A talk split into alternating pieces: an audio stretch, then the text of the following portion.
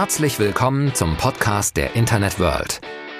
Wir sprechen mit den spannendsten Köpfen und Unternehmen aus E-Commerce und Marketing über die neuesten Branchenentwicklungen des digitalen Handels. Viel Spaß beim Zuhören.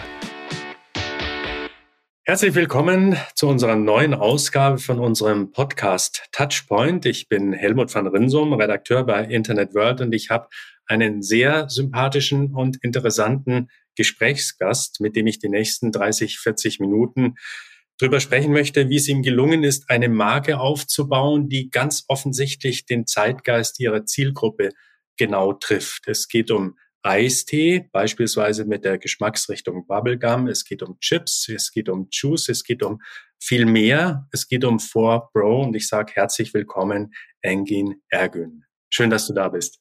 Vielen Dank, Helmut. Schön, vielen Dank für die schöne Begrüßung. Freue mich sehr auf unser Gespräch. Engin, du bist aufgewachsen im Ruhrgebiet. Du hast in Dortmund BWL studiert. Du hast dich dann auf Ethnomarketing spezialisiert. Du hast eine Beratungsagentur gehabt und dann irgendwann das Handelsunternehmen gegründet mit dem Namen EthnoIQ. Ich glaube, so spreche ich es richtig aus. Und dann vor paar Jahren die Lifestyle-Marke 4Bro ins Leben gerufen. Das klingt jetzt alles so easy. Es hat sich ja auch rumgesprochen, dass das ein Riesenerfolg ist. Aber wie kommt man dazu, einfach zu sagen, okay, ich gründe jetzt so eine Marke und äh, gehe damit auf den Markt und schau mal, äh, wie erfolgreich die sein wird. Wie, wie ist es dazu gekommen? Ja, das ist, glaube ich, so ein Prozess. Du hast es gerade ja beschrieben. Vor der Werbeagentur der Beratung war ich ja sogar im Mobilfunkunternehmen ja auch mhm. jahrelang tätig. Und durch diese ganzen Einflüsse und Erfahrungen, die ich sammeln durfte, ist es an, an so einen Punkt gekommen, wo diese Idee dann entstand äh, mit 4Bro. Und da sind all die Erfahrungen, Networking, Inspiration, die ich im Laufe meiner Karriere, Berufskarriere sammeln durfte, münden eigentlich in diesem Projekt, in dieser Marke 4Bro.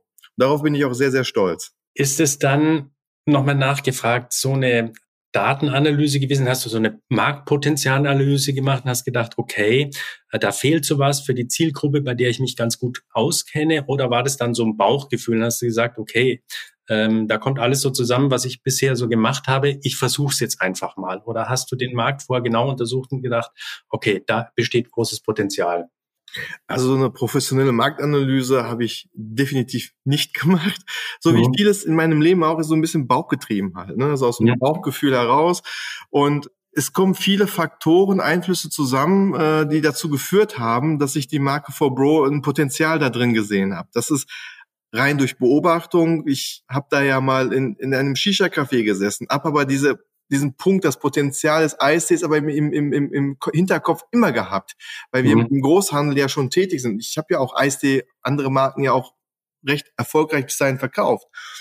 Und dieses Potenzial und auch diese Perspektive von einem Hersteller war immer da, der gesagt hat, irgendwie denk doch mal über einen Eistee nach. Und wie gesagt, ich saß dann mal in einem Shisha-Café und da saßen die ganzen Bros und, und ich habe mir dabei erstmal nichts gedacht. Und dann hörte ich hey Bro, und ich küsse dein Herz, Bro, und, und äh, auf deinen Nacken, Bro, auf meinen Nacken, Bro. Und dann dachte ich, das ist hier eine eigenständige Community. Das, also hier ist ein eigener Lifestyle gerade.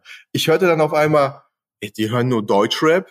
Das war mir so gar nicht bewusst und ich komme ja auch nicht aus dieser Deutschrap-Szene gesehen, womit sie sich äh, da beschäftigen, äh, rauchen halt Shisha, aber das sind auch Jungs und Mädels zusammen dort und, und, und du hörst an jedem Tisch jedes zweite Wort an einem Satz ist immer Bro am Ende.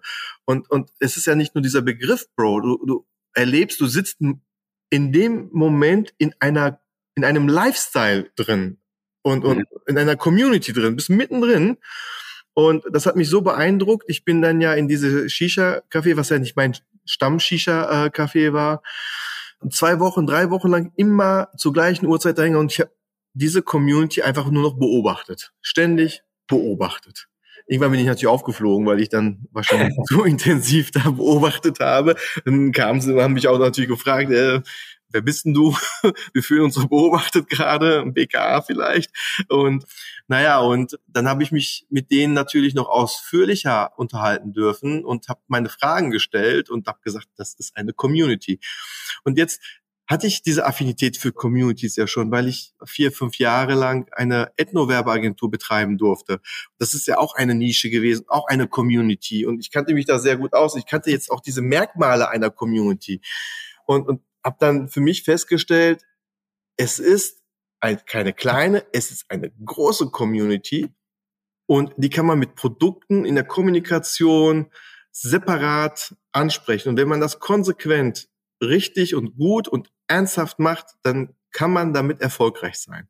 Und das hat mich dann dazu bewegt, darüber nachzudenken, für diese Community eine Marke aufzubauen mit Produkten und mit Lifestyle-Elementen. Und der Markenaufbau, das war dann am Anfang Eistee, oder? Ja, richtig. Also Eistee deswegen, weil ich den Eistee-Markt recht gut kannte, aufgrund der mhm. Tatsache, dass wir als Großhändler auch in dem Markt schon tätig waren, vor allem mhm. in dem Kanal, wo wir ja besonders stark sind. Weil mit der EthnoIQ GmbH habe ich ja nach der Werbeagentur einen Großhandel aufgebaut, wo wir einen Zugang zu knapp äh, in Europa fast zu 15.000 bis 20.000 türkischen, arabischen Supermärkten erarbeitet haben. Mhm. Und ich habe diesen, in diesen Kanälen ja auch direkt und indirekt Eistee verkauft mit unterschiedlichen mhm. Marken und, und kannte da schon das Potenzial für unseren Kanal, auch unsere Zielgruppe. Und, und, und ich kannte auch einen Hersteller, mit dem ich auch zusammenarbeitete für seine Marke, der mich auch schon ein, zwei Mal ansprach, mach doch mal deine eigene Marke mhm. in diesem Kanal. Nun wollte ich aber keine Marke machen, nur für die türkische Community, sondern ich wollte eine Marke machen, die ein weitaus größeres Potenzial hat und eine Reichweite hat.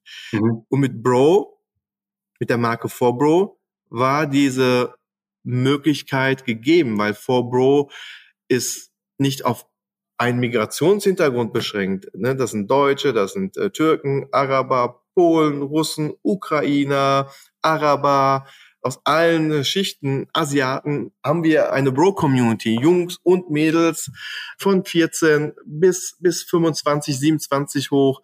Und daraus ergab sich ein Potenzial, wo es auch Sinn machte, eine, eine Eistee-Marke aufzubauen. Mhm. mhm. Wenn du das so schilderst, ist es ja ganz wichtig zu sehen, dass sich diese Community über Lifestyle, also über ein Lebensgefühl definiert. Mhm. Da ist ja dann in der Ansprache der Community auch ganz wichtig, dass man immer glaubwürdig ist. Richtig. dass man auch immer bei, den, bei jedem neuen Produkt auch wirklich genau den Kern trifft.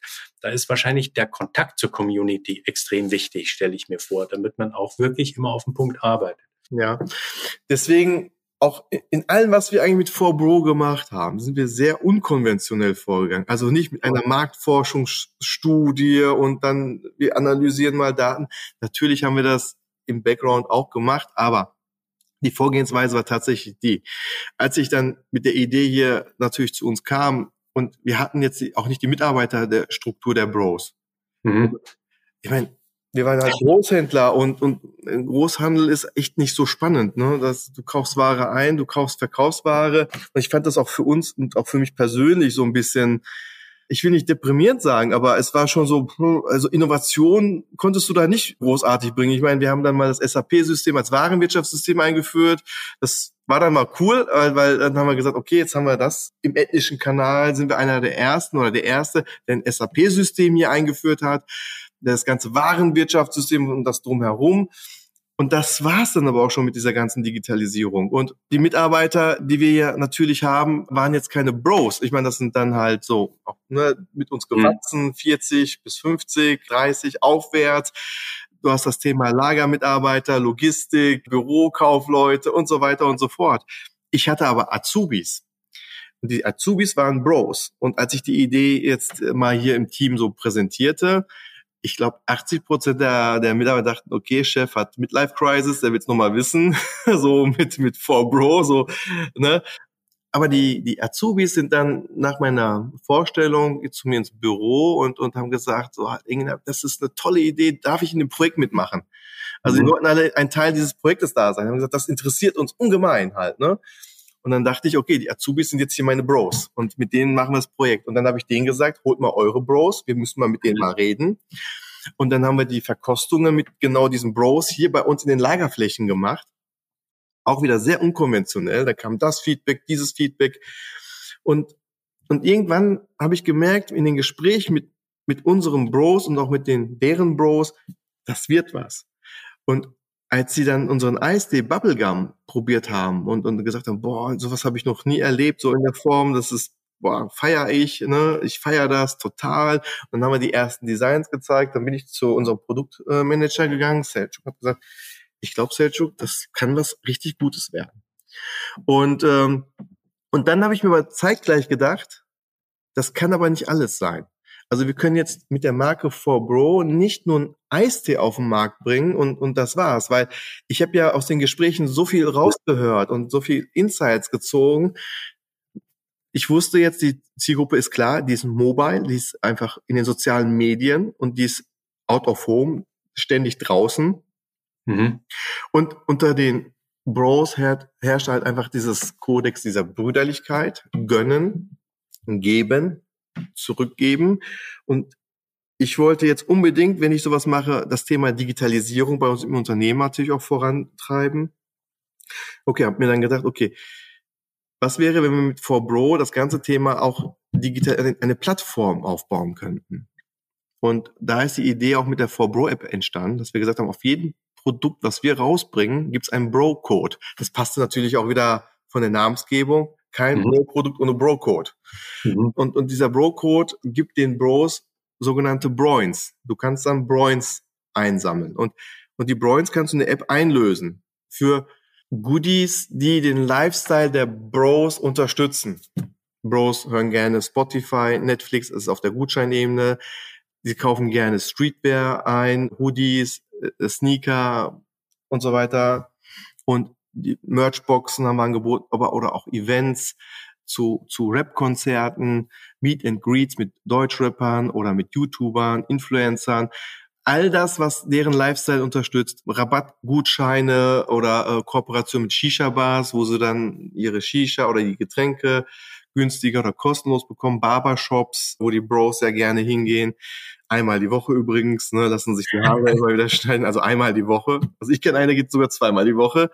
äh, ja, und das sind äh, Themen, wo wir gesagt haben, da wollen wir drin sein. Und dann haben wir mit der App dann natürlich was authentischeres gibt es nicht. Das Produkt ist schon Bro-mäßig und du unterstützt den Lifestyle durch eine App noch wo du sagst, komm, ich helfe dir in deinem Lifestyle nochmal, ich gebe dir darüber auch was zurück. Und das war das Konzept und damit sind wir gestartet. Wir sind dann mit dem Eistee und der App zusammen gestartet und das war dann halt die Positionierung der For Bro in der Bro-Community. Mhm. Das ist ja schon ziemlich ungewöhnlich, weil viele starten erst mit ihrem Online-Shop oder gehen in den Handel und fangen dann später mit der App an. Und bei dir war es zeitgleich. Ich würde gleich gerne nochmal drauf zu sprechen kommen, vielleicht vorher nochmal. Du hast mich auch vorher virtuell noch durch eure Räumlichkeiten geführt. Mhm. Du hast auch erzählt, natürlich ist es im Hintergrund eher nüchternes Business, ja. so der Handel und der Vertrieb etc. Aber was deine Marke so beeindruckend macht, ist ja auch diese Kreativität. Und das sieht man auch, wie du mich da durchgeführt hast mit den Graffitis, den verschiedenen Räumlichkeiten und so weiter. Also Forbro ist ja nicht nur IC, sondern diese ganze Welt drumherum, die da aufgebaut ist, ist ja enorm kreativ. Das wollte ich nur hier äh, nochmal festhalten. Sieht man auch am Design der ganzen mhm. Produkte und am Wording, mit denen das kommuniziert wird. Jetzt nochmal kurz zu dieser App. Also das war von vornherein geplant. Jetzt muss man ja dazu kommen, dass die Leute auch sich die App runterladen. Ja. Wie hat das funktioniert? Also man muss ja auch bekannt machen und sagen, Leute, ihr braucht die App. Dann kriegt er Broins ja, also das, wie soll ich das erklären? Das war alles ein, so oder nicht mehr geplant, was dann passiert. Das war auch das unkonventionell. Ja, richtig. Also es war dann so, jetzt hatten wir das Produkt und wir hatten die App. Und die mussten zeitgleich raus, was schon eine Herausforderung war. Ja. Ja, wenn man das mit IT sich ein bisschen auskennt und dann hast du den Produktlaunch, die Produkte sind jetzt äh, produziert, dann muss die IT dahinter aufpassen. Und wir hatten im Grunde genommen im, in, der, in dem ganzen Stress und wie gesagt, ich hatte noch kein richtiges Bro-Team. Das muss ich dazu sagen. Ich, wie gesagt, mhm. ich hatte zwei Azubis und einen, und auf den komme ich gleich nochmal zu, einen Praktikanten, einen Schülerpraktiker, der war in der zehnten Klasse mhm. damals. Das war mein Team. Und das, also mein Hardcore-Bro-Team. Die Infrastruktur mit einem anderen stand ja so, aber das war so mein Bro-Team halt, ja. So, jetzt waren wir da und ich 1., 2. April kamen die Produkte und wir hatten noch keinen Insta-Account. Mhm. Also, ah ja, wir müssen ja Social Media machen. Also, ne, und da kam halt der der, der Mika, der, der ja, Praktikant, der Schülerpraktikant, da sagt er so, Inga, soll ich den Account dann einmal klar machen? Und ich, man muss dazu sagen, ich war bis dahin nicht auf Instagram und auch nicht auf, auf TikTok. Und ich bin ja jemand, der kein WhatsApp auch nutzt. Da meine ich so, ja, Mika, mach dann, komm, mach, mach den Account mal. Dann schauen wir mal, was passiert. Keine Social Media Strategie. Mhm. Keine Content Strategie hatten wir. Überhaupt nicht. Und drei Wochen später sagt er so, ja, TikTok. Machen wir, sollen wir es auch, soll ich das auch mal aufmachen? Ich so, ja. Und für mich war damals TikTok Leute, die irgendwie tanzen und keine Ahnung was. Mhm. Also, so, das war damals so ähm, für mich. Ja, so Mika macht aber, lass uns mal gucken, ob das mit der Marke dann überhaupt so funktionieren kann, alles auf TikTok. Und naja, und jetzt, bevor wir überhaupt losgelegt haben, hat die Community schon losgelegt. Das Thema, mhm. was mit UGC ja so jetzt gerade so immer wieder besprochen wird, es ist unbewusst einfach passiert. Unsere Produkte, die wir jetzt in den türkischen Supermarkt, das war ja unser Hauptkanal, zu Rewe, Edeka, Kaufland und, und den anderen Kanälen, Lidl, Aldi, hatten wir, und auch zu den Tankstellen wie Shell, Aral, hatten wir gar keinen Berührungspunkt. Wir hatten keine Geschäftsbeziehung. Und jetzt hatten wir gesagt, wir wollen uns fokussieren auf unsere Stärken. Unsere Stärken waren halt die Kioske und die türkischen Supermärkte. Und da haben wir angefangen, dahin zu distribuieren. Mhm. Die ersten Büros, die es gekauft haben, haben es dann einfach auf Snapchat gepostet und es ist dann auf TikTok und es ist auf, auf Instagram. Es ist ständig viral gegangen, vor allem mit dem Thema For Bro Bubblegum und so weiter. Da hatten wir auf einmal eine Viralität drin und wir haben gar nichts gemacht, weil die, die Community selbst hat ständig gepostet und dann sind sie natürlich auf unseren Account gekommen. Wir hatten da wirklich kein Hochwert, also kein Content. Wir haben auch unsere Produkte gepostet, haben uns so ein bisschen ausprobiert einfach. Ne? Mika hat dann mal was gepostet, dann hat Azubi was gemacht und so weiter. Haben wir das sind unsere neuen Produkte. Dann haben wir mal, dann habe ich gesagt, komm, wir drehen mal so ein, so ein Art Musikvideo so ein bisschen, weil ein bekannter Rapper aus Dortmund, der Bojan, äh, kam mit hinzu aus der Community, hat gesagt, komm, sollen wir was zusammen machen. Dann haben wir so, und so fing das halt an. Und auf den Produkten ähm, war hinten die App eher erklärt. Und durch diese Viralität, die passiert ist und durch die Verpackung, die Leute haben sich damit beschäftigt. Und wir hatten tatsächlich nach einem Jahr, ohne dass wir aktiv Werbung für die App gemacht haben, hm. hatten wir fast eine Million Downloads auf der App. Aufgrund der Viralität und aufgrund, dass wir im Produkt, auf dem Produkt unsere App hinten ganz groß gezeigt haben und gönn dir, Bro, das kannst du kriegen, ist es dann organisch, auf einmal hatten wir die Downloads da drauf. Auch das war für uns eine Herausforderung, weil ich habe damit gar nicht so gerechnet. Also ich habe gesagt, komm, lass uns eine App bauen, die mit 10.000, 20, 30.000 Usern umgehen kann. Mhm. Quasi so eine Beta-Version. Ich wollte wissen, wird das so angenommen? Und äh, jetzt war das halt so, dass dann irgendwie nach, wir hatten ja schon nach vier, fünf Monaten waren ja über eine halbe Million, dann, dann kamen diese Downloads und dann Aktivitäten auf der App.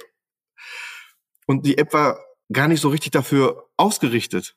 Ja, also, sie hat es durchgehalten. Ja, und dann mussten wir zwischendurch am offenen Herzen mal äh, operieren und dann eine neue Version und den Server um, wir mussten auf einen anderen Server drauf und so weiter und so fort. So richtig, das war richtig Startup-Feeling halt. Ne? So, weißt, das ist so, boah, da kam vieles halt zusammen. Und wir kamen dann halt mit der Produktionsmenge nicht hinterher und die App war einfach für diese Menge nicht ausreichend hin, hin skaliert. Ja, und das ist alles so im Rahmen dessen so passiert. Und durch diese Viralität und dass wir auf der Verpackung äh, der äh, auf unseren eigenen Verpackungen waren, ist die App so erfolgreich geworden. Und was ich so erstaunlich finde, ist, wir sprechen da vom Jahr 2020. Also das ist nicht lange her, dass das Ganze äh, losgegangen ist so. Ja. Und neben diesen Downloads, die du erwähnt hast, ich glaube, ihr habt auf Instagram 100.000 Follower und auf TikTok einige noch mehr. Wie viel sind es da ungefähr? Über eine halbe Million. Teil. Über eine halbe Million.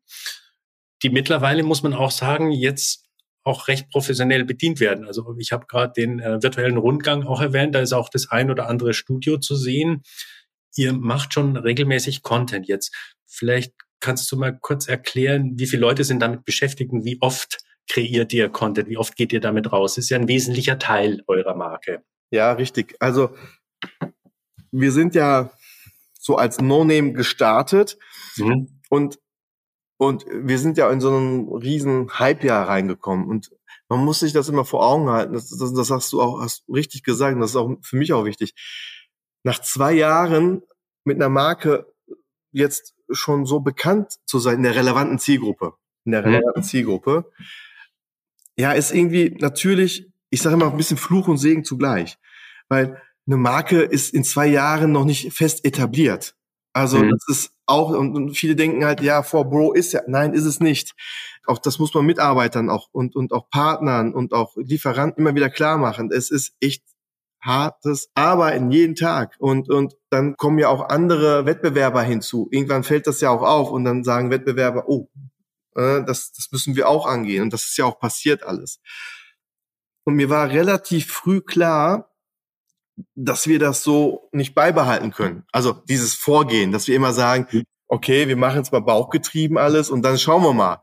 Wenn man irgendwann im Handel ist und dann diese Produktionsmengen plant, dann weiß man, irgendwann muss man anfangen, eine Marke zu managen. Mhm. Aber diese Marke musste, dürften wir jetzt nicht so managen, wie man eine Marke so managt, wie man es eigentlich macht. Dann würden wir unsere DNA auch ein Stück weit verlieren. Also muss man so ein bisschen so einen Spagat machen. Und die erste Entscheidung, wesentliche Entscheidung, die ich getroffen habe, war, dass wir ein Teil, wo wir sitzen mit Lagerräumen, ins Bro-Haus umwandeln. Mhm. Da, wo Bro draufsteht, muss auch Bro drin sein. Und, und dazu gehörte auch Bro-Mitarbeiter zu haben. Also haben wir das Team erweitert, also Marketing, Content und Community, Community Management Team musste aufgebaut werden. Und wir brauchten Lokalitäten, wo man das Bro-Feeling auch hat, weil wenn wir Content produzieren und du bist in einem Umfeld, was wie ein Großhandel aussieht, da kriegst du keine Inspiration. Und das zweite war, was mir ganz am Anfang aufgefallen ist, als wir mit der Marke 4Bro gestartet sind, da kamen ja schon Partner, auch Kunden kamen ja auch hier hin, Bros kamen ja auch hier hin und die standen dann hier irgendwie vor auch meiner Tür und fragten, hier, wo ist denn die Marke 4Bro? Mhm. Da habe ich gesagt, naja, du stehst davor. Das ist 4Bro. Mhm.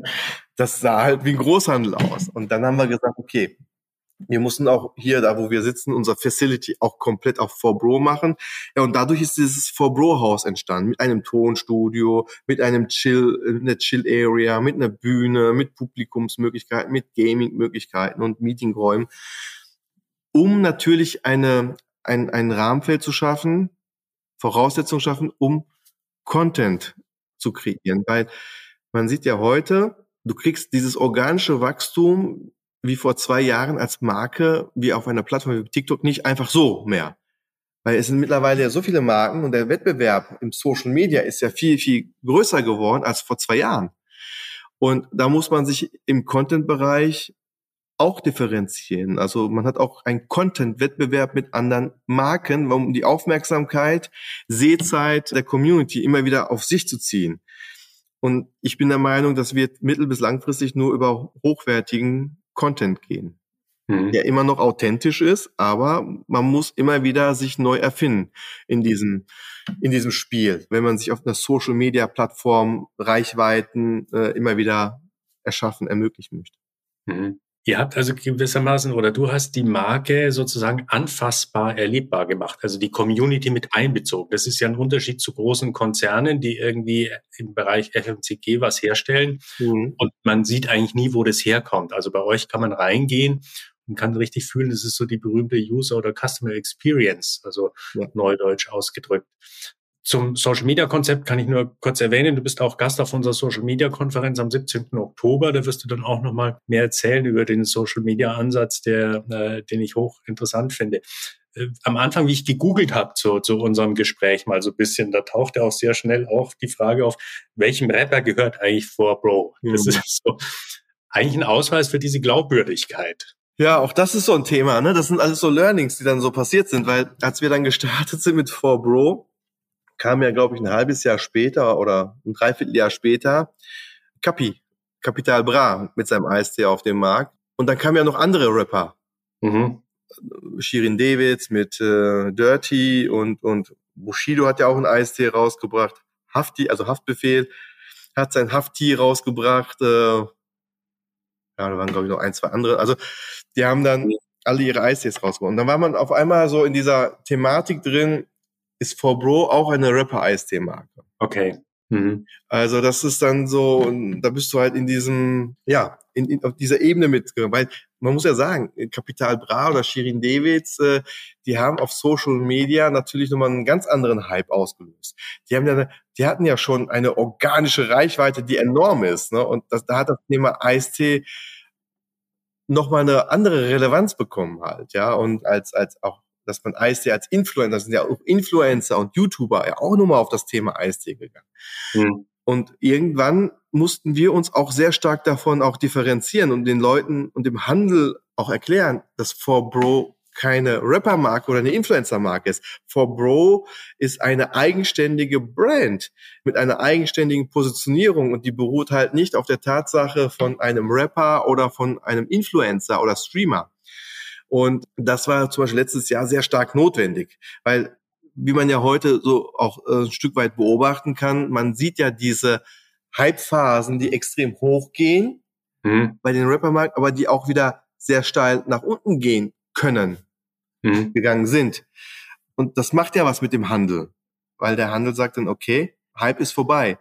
Und mhm. das Thema Hype ist vorbei ist ein gefährlicher Satz für uns auch, weil wenn wir dann auch in den Topf mit einer Rapper-Marke und einer Influencer-Marke in einen Topf gestellt werden. Und da mussten wir ganz stark gegenarbeiten. Und da hat uns zum Beispiel unsere 4Bro-App extremst geholfen, finde ich, also extremst geholfen, uns zu differenzieren, zu sagen, Moment mal, stopp, stopp, stopp. Wir haben hier eine langfristige Strategie mit 4Bro und eine nachhaltige Strategie vor allem Dingen halt, dass wir die Community hier bei uns ständig weiter aufbauen und weiter bei uns halten. Mhm. Und äh, das, das war schon eine Herausforderung für die Marke und auch für uns. Mhm.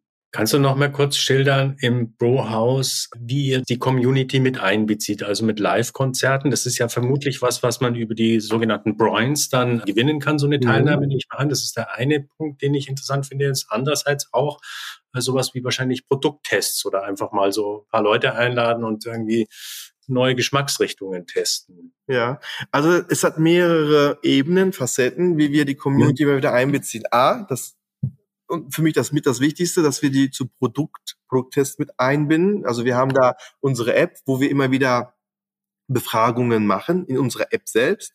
Wir haben eine WhatsApp-Gruppe mit mittlerweile fast 2000, glaube ich, 2000 Bros und Sis, die wir immer wieder mal so anfragen. Mhm. Und dann haben wir unsere Live-Tests, die wir hier machen. Und die machen wir auf Social Media und indem wir Bros auch ins Bro-Haus einladen und de nach deren Meinung fragen. Ich sage auch mal eins dazu in diesem Vorgehen. Wettbewerber, wenn die uns einfach auf Social Media äh, verfolgen, wissen die in einem Jahr schon, was wir für Gedankengänge haben. Also FMCG klassisch ist ja hochgeheim und, und ja, ja. sogar bis zum Launch-Termin weiß vielleicht sogar der ich übertreibe mal, der Vertriebsleiter gar nicht, was für ein Produkt da rauskommt. Ne? Also so geheim wird das gehalten. Da ist auch unser Vorgehen ganz anders mit der Community. Also wir, wir, wir besprechen Ideen, wir teilen diese Ideen und wir halten sie auf dem Laufenden, wenn diese Ideen konkreter werden. Und die Community wird mit uns auch einbezogen, indem wir mit dem Broins, die App ist wesentlich, dass wir immer wieder was zurückgeben. Das heißt, man kann Broins bekommen, indem man unsere Produkte kauft, aber auch wenn sie mit uns interagiert. Das ist so ein bisschen mehr die östliche Denkweise, habe ich auch gelernt. Wenn man in Südkorea guckt und, und, und auch in Japan schaut, da wird man belohnt, indem man mit der Marke ist. Also sich auf, je länger ich mich auf der Plattform bewege, kriegst mhm. du auch eine Belohnung nur dafür. Supportest du die Marke, kriegst du eine Belohnung. Und da haben wir finde ich, ein, ein, einen guten Mix gefunden von Kauf unser Produkt, krieg Broins, unterstütze uns, mach Challenges, sei in den Live-Themen mit, mit uns dabei, gib uns Feedback, kriegst du auch Broins. Und das ist eine gute Mischung, wo wir die Community immer bei uns halten können. Und das dritte Element ist, was wir gemacht haben, wir haben ja ein NFT rausgebracht, vor knapp ein Dreivierteljahr war das jetzt, glaube ich dem Bubatz NFT. Dieser Bubatz NFT kam aus der Community. Die haben uns angeschrieben auf TikTok, bringt eine Bubatz Edition, bringt den Bubatz Eistee raus ja. halt, ne? Und, und gut, äh, ich wusste jetzt nicht, was das alles ist mit Bubatz und so weiter, aber hier unsere Bros, die haben das sofort gecheckt und und die, diese Community hat zum Beispiel drei Marken angeschrieben, weitere Marken. Wir waren die einzige Marke, die darauf reagiert hat, auf TikTok erstmal. Und dann sagte der, ich weiß noch, der Javid, ähm, hat dann einen Post gemacht, ein TikTok. Also wenn ihr das jetzt hier mit irgendwie über eine halbe Million Likes werde ich zum Chef gehen und ihm sagen, er soll eine Bubatz Edition rausbringen. Aus diesen halben Millionen waren 1,5 Millionen Likes. Dann sagst Javid hier, du musst eine Bubatz Edition bringen. Ich habe das jetzt auf TikTok verkündet. Ich so, was hast du gemacht? Ja, ja, hier. Ich so, was ist denn Bubatz? Ja, Bubatz sagt man halt, ne, wenn man etwas raucht, sagt man, ist in Umgangssprache, sagt man Bubatz dazu. Ich so, ich bringe doch nichts mit Cannabis-Geschmack raus. Ich glaube, das, das wird nichts. Nein, nein, nein, nein. Äh, haben wir dann gesagt, wir bringen eine Bubatz Edition raus. Und dieser Bubatz, das Synonym für den Bubatz war halt ein Pinguin, der Madagaskar-Pinguin. Und da habe ich gesagt, okay, komm, da sind zwei Geschmäcker rausballern, hat eine Drachenfrucht und ein Juice. Und da haben dann gesagt, das sind aber ganz normale Geschmäcker. Wir nennen es aber die Bubatz Edition und haben den Pinguin, da haben wir einen eigenen Pinguin drauf gemalt, der sah auch bisschen Bubatz-mäßig aus, auch ein bisschen frecher. Und den haben wir dann auf die Verpackungen gebracht. Und die Idee dahinter war, da war dieses NFT-Thema, da haben wir gesagt, aus diesem Bubatz-Pinguin machen wir ein NFT. Mhm. Und die NFT konnte man dann quasi minden über unsere App mit Broins. Nicht mit Kryptowährung oder sowas, wir haben gesagt, mit unseren Broins. Konnte die Community ein NFT, Pinguin, den Bubatz NFT droppen. Und zu diesem NFT die haben wir dann mit gewissen Utilities versehen. Da haben wir gesagt, okay, alle die diesen NFT haben, kriegen einen Zugang ins Bro-Haus. Wenn wir Events hier machen, ist das die Eintrittskarte ins Bro-Haus. Mhm. Das zweite ist, unsere NFT-Community wird immer, wenn wir neue Produkte rausbringen, als allererstes informiert und kriegen als allererstes die Box. Mhm. Vor, vor dem Release. Und das dritte war, und das finde ich persönlich wieder passt zu dieser ganzen Bro-Philosophie. Da haben wir gesagt, okay, alle, die einen NFT haben, und so viele Bubatz Edition, wie wir verkaufen, gibt es für die NFT-Holder anteilig Broins, was wir wiedergeben. So viel wie es, wir wollten sie an dem, quasi an dem Umsatz, an den Abverkäufen partizipieren lassen, in Form von Broins. Mhm. Und das kam super gut an halt, ne? Also dann haben wir das, unser NFT-Projekt gehabt mit diesen ganzen Utilities und haben die Community wirklich richtig mit reingeholt und über die App. Und ich, und ich finde, dass, dass was engeres gibt's dann gar nicht, was man da, wenn man der Community aus den Abverkäufen sogar was noch zurückgeben kann. Aus der mhm. Idee, die aus der Bubatz Community kommt und sagt, okay, ich partizipiere, ihr partizipiert auch von den Umsätzen. Ich glaube, was Besseres so in der Form kann es dann auch nicht mehr geben. Mhm. Und das ist so die, die, einer der Herangehensweisen, wie wir mit der Community immer sehr eng sein möchten. Mhm. Wenn ich so die Philosophie, die du vertrittst, durchdenke, ist es einerseits sehr offen, also verglichen mit anderen Unternehmen haben wir, haben wir darüber gesprochen, mhm. funktioniert deshalb gut, weil die Community sehr loyal ist. Mhm. Und was ich auch ungewöhnlich finde bei deinem Beispiel ist, dass du viel aus der Hand gibst. Also man muss sozusagen Freiheit die Leute machen lassen einfach und sagen, okay, ihr seid eigentlich so die Marke und ich vertraue euch, dass ihr ja. Äh, die Marke und die Community kennt und wenn ihr sagt, machen wir das und sagt, macht Buberts, dann, dann machen wir das. Richtig. Ja, das ist manchmal auch stressig. Das ist auch ein Prozess für mich. Äh, also ich musste eine Sache erstmal feststellen und das war für mich nicht einfach, Helmut. Das muss ich sagen. Also ist ein bisschen auch ein bisschen äh, fürs Ego so ein, so ein Thema. Ne? Jetzt muss man ja das und das musste ich erstmal für mich lernen. Jetzt war ich ja in diesem ganzen Spiel ist es ja so, ich bin ja nicht das Gesicht von Forbro, der auf einmal auf TikTok Content macht. Hm das wäre auch nicht glaubwürdig gewesen. Das binden ja, das, das, die wollen mich ja nicht sehen. Die wollen ja aus ihrer Community, aus ihrer Zielgruppe Bros sehen, die sich dann auch authentisch so verhalten. Also musste ich erstmal lernen, um in der Fußballersprache mal so zu bleiben, dass ich ein Trainer bin, der einen Rahmen vorgeben kann, eine Strategie vorgeben kann, aber der nicht mehr im Game ist. Also Ne, das ist so wie, wenn ein Lothar Matthäus Trainer ist oder ein Stefan Effenberg, ja, das ist, ja, der, der kann, der versteht Fußball, der hat auch Fußball gespielt, der gibt jetzt aber nicht, wenn du aber Stefan Effenberg oder ein Lothar Matthäus jetzt ins Spielfeld reinsetzt, dann geht ihm nach fünf Minuten die Puste aus, weil er nicht mehr mithalten kann. Wird mhm. er nicht mehr können. Mhm. Und genauso erging es mir auch. Also ich habe dann irgendwann gemerkt, als ich versucht habe, im Content nicht selber, aber auch Content-Sachen vorzugeben, wie man Content macht, da ist mir die Puste ausgegangen, weil ich gesehen habe, ja, das, da gab es einmal, sagen wir, Content, da habe ich mitgewirkt quasi als Regisseur und und dann kamen immer diese Kommentare, cringe, cringe, cringe, cringe, cringe. das, das, diese Idee war ja aus meiner Feder. Da dachte ich, komm, Engel, wechsel dich aus. du hast da nichts mehr zu suchen.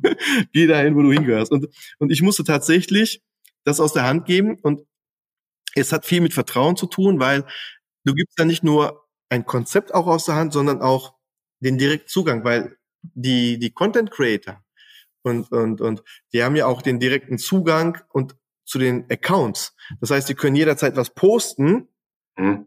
weil das müssen die ja auch können. Und das könnte dann auch mal in die Hose gehen halt. Ne? Mhm. Aber da hast du nicht immer das Vier-Augen-Prinzip und, und komm, wir machen mal nochmal eine Qualitätssicherung. Und also es beruht sehr stark auf Vertrauen. Mhm. Engin, lass uns am Ende unseres Talks noch mal kurz einen Blick in die Zukunft werfen. Du bist ja mit 4Bro nicht nur hier in Deutschland erfolgreich, sondern auch in anderen Ländern. Was sind so die nächsten Ziele? Geht es um eine weitere Diversifizierung? Also es gibt ja auch eine Mobilfunkmarke mhm. äh, unter, unter deinem Label. Es sind irgendwelche Länder im Visier, wo du sagst, da wollen wir jetzt eigentlich die nächsten Monate noch hin. Vielleicht ist eine blöde Frage, aber vielleicht ist Forces auch irgendwas oder gehören die SIS auch zu den Bros?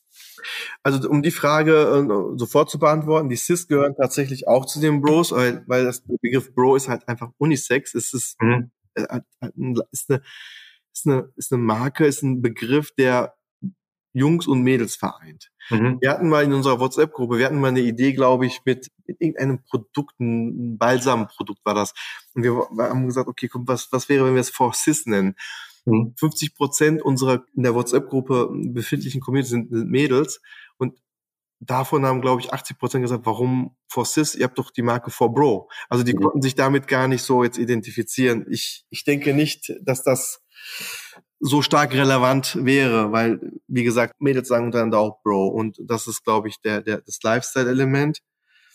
Ja, das andere ist, glaube ich, ja, wir sind in, in, im Ausland schon aktiv, im europäischen Ausland vor allen Dingen. Vor allem auch deswegen, weil wir ja auch schon über den Großhandel den Zugang auch da zu türkischen, arabischen Supermärkten haben, konnten wir relativ schnell im Ausland aktiv sein. Und die Marke Bro funktioniert nun mal halt auch in Frankreich, auch weil auch in Frankreich wird auch Bro gesagt halt. Ne? Der Begriff mhm. ist ja schon international. Natürlich muss man jetzt hier im Ausland gucken, dass man dort auch in den, in den LEH dort kommt, dass man halt auch mal mit einer Carrefour zusammenarbeitet oder in den Niederlanden auch mal mit einer Jumbo zusammenarbeitet und, und wie sie alle da heißen.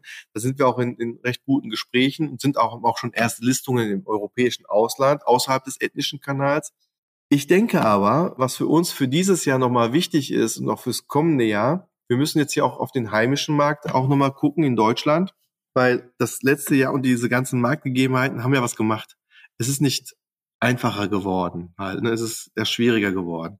Preise sind gestiegen, steigen weiter und da ist es halt so, wie positioniert man sich? Wettbewerber sind gekommen und man muss sich als Marke hier weiter etablieren, weil das ist so ein Prozess, der ist halt noch nicht beendet. Das wird auch nicht, das, das kann man auch in zwei Jahren, finde ich, noch gar nicht aber das wird irgendwie ganz schnell vergessen.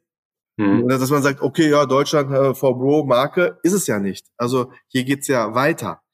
Hier muss es so weitergehen, dass wir die Marke festigen. Und das geht nur halt, indem wir immer wieder auch uns neu erfinden als Bro und gucken, ne, unsere Zielgruppe ist jung, dynamisch, aber die ist halt auch sehr, wie soll ich sagen, die suchen den nächsten Kick, die suchen schon das nächste Element wieder, wo sie sagen, komm, da müssen wir drauf springen halt. Und das ist die Herausforderung einer Marke wie 4Bro. Das, das heißt, wir sind, wir sind ja real-time an der Community dran. Da, mhm. man kann ja gar nicht auch so, so ein halbes Jahr so eigentlich vorausplanen, weil wir gucken, so wie beim Bubatz-Thema. Das Thema kommt rein und wir machen eine Bubatz-Edition. Das muss relativ schnell gehen mit der Produktion, wenn wir diesen Hype mitnehmen möchten halt. Und da denke ich, haben wir noch viel Luft nach oben, um das besser zu spielen. Und damit können wir uns, glaube ich, gegenüber etablierten Marken noch mehr differenzieren. Mhm. Das muss unser Spielfeld sein. Mhm. Kannst du da überhaupt noch Urlaub machen? Und zu sagen, okay, ich bin jetzt mal zwei Wochen komplett weg oder geht das gar nicht? Doch, das geht, weil ich ja gelernt habe, auf das Content und das Social Media Team zu vertrauen. und dass ich selber kein Content machen muss. Nein, alles geht, weil ich habe glücklicherweise ein Team. aufbauen können, auch in der Kürze der Zeit, wie gesagt, den ich auch sehr vertraue und ja, ich meine, da habe ich sowieso wenig Aktien noch drin, halt, ne, weil hm. wenn ich irgendwas mit Content sage, dann dann schmeißen die mich ja schon teilweise raus, halt, ne, und äh, zeigen mir mal dieses Video, wo dieses äh, cringe cringe äh, mit den Kommentaren so, ne, das ist schon ein Running Gag. Nein, das, das geht noch. Es ist natürlich, muss man sagen, ähm, schon herausfordernd, da dran zu bleiben. Aber wie gesagt, ich habe glücklicherweise ein Team aufbauen können, was mir da so sehr hilft. Engin, herzlichen Dank für dieses interessante und sehr spannende Gespräch. Und ich freue mich auf unsere Fortsetzung dann am äh, 17. Oktober in Hamburg auf der Social Media Konferenz. Vielen Dank, dass du dir Zeit genommen hast und weiterhin viel Erfolg mit 4Pro. Vielen Dank, Helmut. Hat mir sehr viel Spaß gemacht. Danke dir vielmals. Und das war's für heute mit dem Podcast der Internet World. Wir sagen Danke fürs Zuhören, bleibt uns treu und bis bald zur nächsten Folge.